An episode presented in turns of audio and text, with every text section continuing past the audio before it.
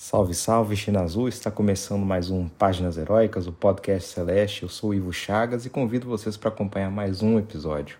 Nos siga nas nossas redes sociais. No X, antigo Twitter, é o arroba Página Heroica enquanto no Instagram, o arroba Páginas Heroicas Cast.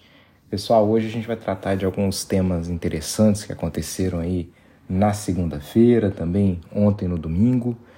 Primeiramente, a agenda da semana, né, o que o Cruzeiro vai fazer essa semana. Tem dois jogos importantíssimos, tem o Clássico, tem mais um jogo contra o Flamengo.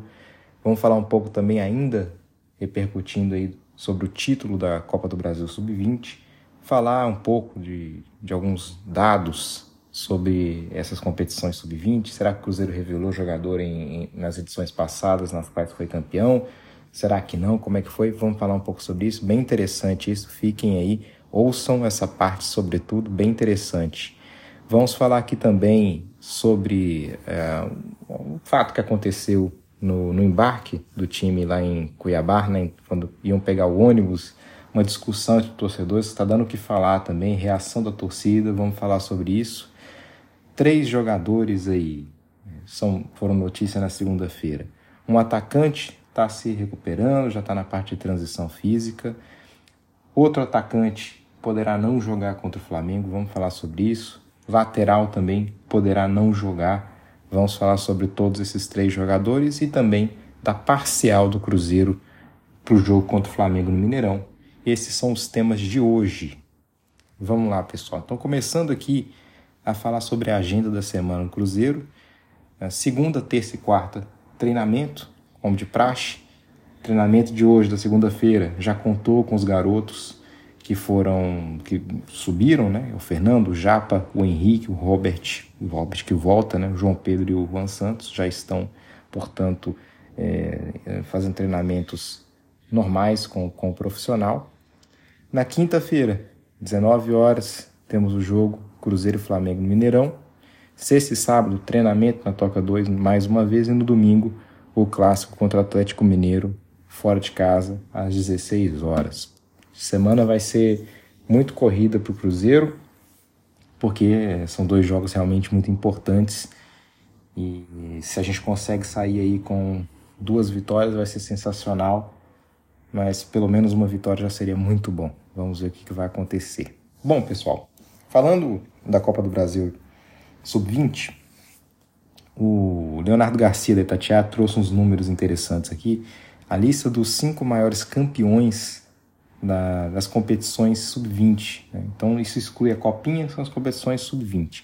O Cruzeiro lidera porque tem cinco títulos. São quatro brasileiros, três dos quais conquistados ainda na época da Federação Gaúcha e um já pela CBF. Além da Copa do Brasil, são cinco os títulos do Cruzeiro. Palmeiras tem quatro, dois de cada.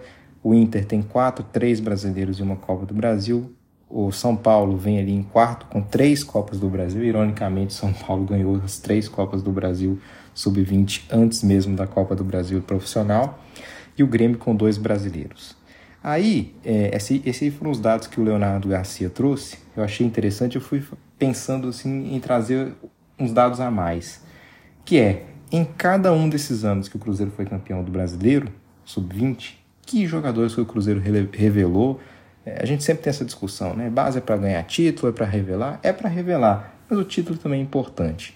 Vamos falar então desses jogadores que foram revelados pelo Cruzeiro nas competições que o Cruzeiro venceu. Portanto, em 2007, o Cruzeiro revela Diego Renan, Zé Eduardo, Joabe, Bernardo e Rafael. São os jogadores mais importantes que o Cruzeiro revelou. Então a gente nota aqui que não foram grandes revelações. Né? Então, o Diego Renan fez uma boa carreira né, no futebol, clubes menores, né? jogador consistente. Zé Eduardo, um jogador que parecia que ia muito para frente, acabou não indo, foi para o futebol italiano, passou pelo suíço, norueguês e agora está no futebol lituano. Não foi para frente.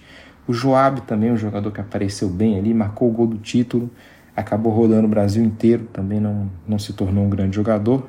O Bernardo, talvez o mais talentoso dessa safra, Infelizmente, problemas extra-campo, psicológico, o Bernardo acabou se perdendo, mas era um grande jogador. Esse é uma grande promessa que, infelizmente, foi cabeça né, que tirou ele mesmo do futebol. E o Rafael, goleiro, que acaba sendo aí dessa safra de 2007 o único jogador que se fixou. É titular do São Paulo, foi campeão da Copa do Brasil. Infelizmente saiu do Cruzeiro, foi parar no Atlético Mineiro, tomou algumas decisões aí com as quais a gente não concorda mas está aí, voltou, deu a volta por cima, está no São Paulo. Em 2010, nós tivemos o Mike, o Alisson, o Elber e o Seba como os maiores destaques. É, maiores destaques que eu digo é de carreira, né? Portanto, o Mike, todo mundo conhece, está no Palmeiras, muito vitorioso. Talvez tenha sido aí de todos os jogadores revelados em anos que o Cruzeiro foi campeão, talvez o Mike tenha sido o, a maior revelação, né? Então por aí você tira que não foi, a coisa não foi tão boa assim. O Mike é muito bom, mas também não é um craque. O Alisson também, a gente todo, todo mundo conhece o Alisson. Saiu do Cruzeiro, foi pro Grêmio, pro São Paulo. Bom jogador também, não vou dizer que é ruim. O Elber, que está no futebol brasileiro, é, japonês, desculpe, inclusive foi elogiado pelo Guardiola. O Guardiola elogiou o Elber no, no início do ano. E o Seba, que teve algum destaque na, em Portugal, está no mundo árabe também, até que construiu sua carreira ali, mas nada de, de grandioso. E em 2012, mais uma vez Mike e Alisson participavam desse time. E o Wallace, o Wallace vocês lembram dele? Zagueiro, zagueiro passagem pelo Braga, jogou muito bem no Braga. Na Lazio ele arrebentou e hoje está no, no mundo árabe. Também, foi para a China, mundo árabe. Um jogador interessante, viu? Acho que inclusive se ele pudesse voltar para o Cruzeiro, acho que seria um bom nome para compor a zaga do Cruzeiro. Um excelente nome. E dessa safra aí veio o Vinícius Araújo, que estava marcando gol adoidado na, na no sub-20, jogador forte, jogador que parecia que seria a nossa grande promessa, acabou não dando certo também, é, foi rodando aí e hoje ele está na terceira divisão japonesa.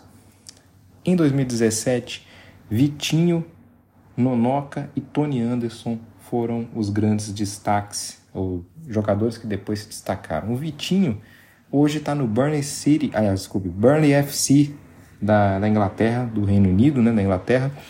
Inclusive conquistou lá o título da Championship, que é a segunda divisão inglesa, e renovou recentemente o contrato até 2027. Jogador que está com muito destaque na Inglaterra, é, quem sabe até não consegue ir um dia, tem 24 anos apenas, consegue, quem sabe, um, um contrato com um time grande ali da Inglaterra tem potencial para ser talvez a maior revelação dos anos em que o Cruzeiro venceu campeonatos.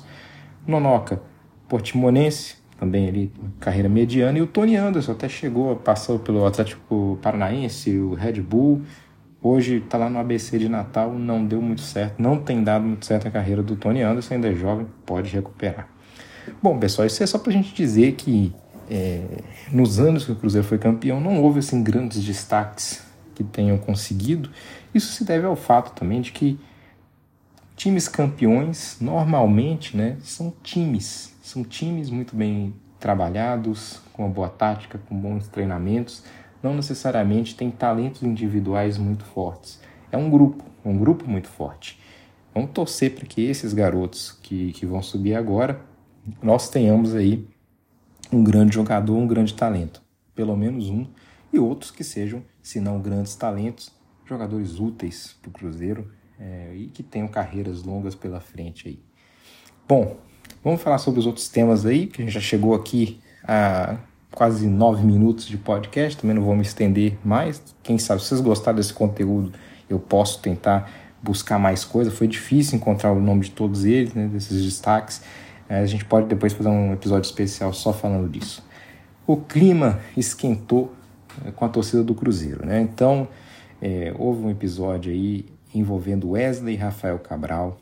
Wesley foi, é, xingou um torcedor, foi cobrado, depois xingou um torcedor que xingou de volta. Ele passou reto, xingou, mas passou reto. E aí o, o Rafael Cabral acabou comprando a, a, briga e foi lá, se sentiu desrespeitado, disse que a torcida tem que respeitar, que é profissional. Ô, gente, é, jogador de futebol, vou falar a verdade pra vocês. Jogador de futebol é profissional, então mostre profissionalismo. Se a torcida tá, tá xingando, tá fazendo isso, passa reto, abaixa a cabeça e passa reto. O resultado foi péssimo, o time não tem jogando, jogado bem, a torcida está preocupada, não quer cair de novo. Foi inclusive que o torcedor falou várias vezes: pelo amor de Deus, a gente não pode cair. Então, assim, respeita o torcedor também, porque assim, é igual. É, o que eu vejo aqui é como uma relação de cliente. Você é um funcionário de uma empresa profissional, como o Rafael disse, e um cliente vai lá e, chama atenção, e você vai engolir seco, né? Você vai dizer, olha, não, desculpa, não é assim, a gente vai fazer de outro jeito. Ou então você vai seguir calado, só ouve. E não foi o que o Rafael fez, ele foi lá, abordou, o Wesley também. Cara, não é bom, não, não cria um clima interessante. Eu tô vendo aí que isso está repercutindo muito, já está chegando em, inflamando também torcida organizada, e aí depois é protesto. Eu acho que isso aí foi um tiro no pé do Wesley, principalmente do Rafael. Vamos ver, tomara que coloquem panos quentes aí, porque a gente também precisa do jogador concentrado no jogo. Imagina, já concentrado no jogo tá difícil, pior ainda com a cabeça quente por causa de briga com a torcida. Enfim, bom, falando rapidamente agora também de três situações de jogadores. O atacante Papagaio já está de volta à transição para preparação física, significando dizer que talvez em umas duas semaninhas o Papagaio já possa estar em campo, talvez até antes né? Vale o que vale, o papagaio, bom jogador, mas não é nada de espetacular. Eu, olha, sinceramente, nesse momento apostaria no, em algum no pessoal da base e vamos, vamos, vamos ver o que vai dar. Sinceramente, no papagaio também, jogador que, que nunca mostrou nada em time, em time grande, time de Série A. É difícil mostrar agora, sinceramente, enfim. Considerando que é, o que a gente tem é isso, vamos parar e, e, ver como é que vai ser a situação. Espero que antes, do, inclusive, do papagaio chegar, algum menino da base assuma a titularidade ali, comece a fazer gols, ou o Fernando, o Robert, quem quer que seja. Vamos torcer por isso. Enfim, falando agora também do Wesley, né? Já tinha mencionado ele nessa questão do, na discussão com os torcedores. O Wesley vai fazer um exame no joelho de imagem para ver se está sentindo, ele está sentindo alguma coisa, para ver se isso não é alguma coisa mais grave. A princípio é dúvida contra o Flamengo.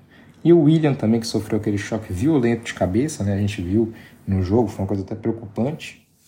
O William é, também vai ser reavaliado para ver se consegue jogar contra o Flamengo, se é melhor ficar fora. Tomara que o William consiga jogar, porque também é difícil, né? O Palácio, jogador pouquíssimo confiável defensivamente falando. Enfim, oremos, oremos.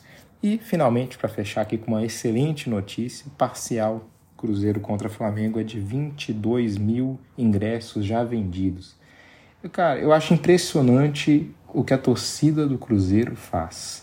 Eu acho que a torcida do Cruzeiro merece ser aplaudida de pé, porque diante de tudo que está acontecendo, ingressos que não estão particularmente baratos, a torcida vai lá, faz sua parte, é um jogo importante, está indo para o Mineirão, sabendo que existe uma, uma chance de não dar certo, porque o time não está encaixando em nada. É, jogo difícil, estreia do Tite.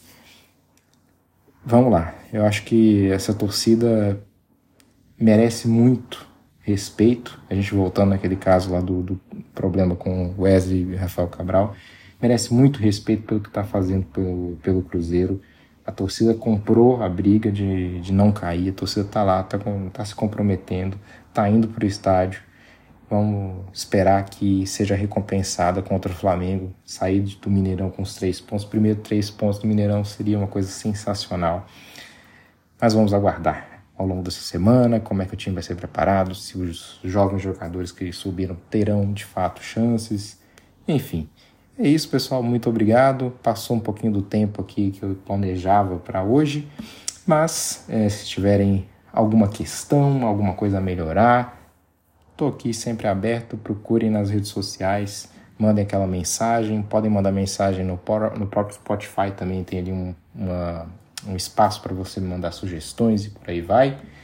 E é isso. Muito obrigado. Um excelente dia. Saudações celestes. Até a próxima.